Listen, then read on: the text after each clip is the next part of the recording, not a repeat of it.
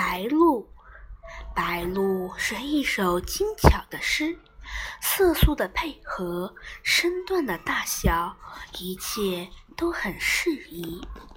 白鹤太大而嫌生硬，即使如粉红的朱鹭或灰色的苍鹭，也觉得大了一些，而且太不寻常了。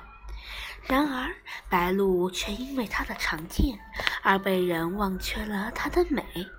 那雪白的缩毛，那全身形的流线型结构，那铁色的长喙，那青色的脚，增之一分则嫌长，减之一分则嫌短，素之一忽则嫌白，黛之一忽则嫌黑。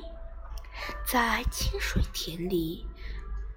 时有一只、两只白鹭站着钓鱼，整个田便变成了一幅嵌在玻璃框里的画。田的大小好像是有心人为白鹭设计的镜像。晴天的清晨，每每看见它孤独地站立于小树的绝顶，看来像是不安稳，而它却很悠然。这是别的鸟很难表现的一种嗜好。人们说它是在望哨，可它真的是在望哨吗？黄昏的空中，偶见白鹭的低飞，更是乡村生活的一种恩惠。那是新城的形象化，而且具有生命了。或许。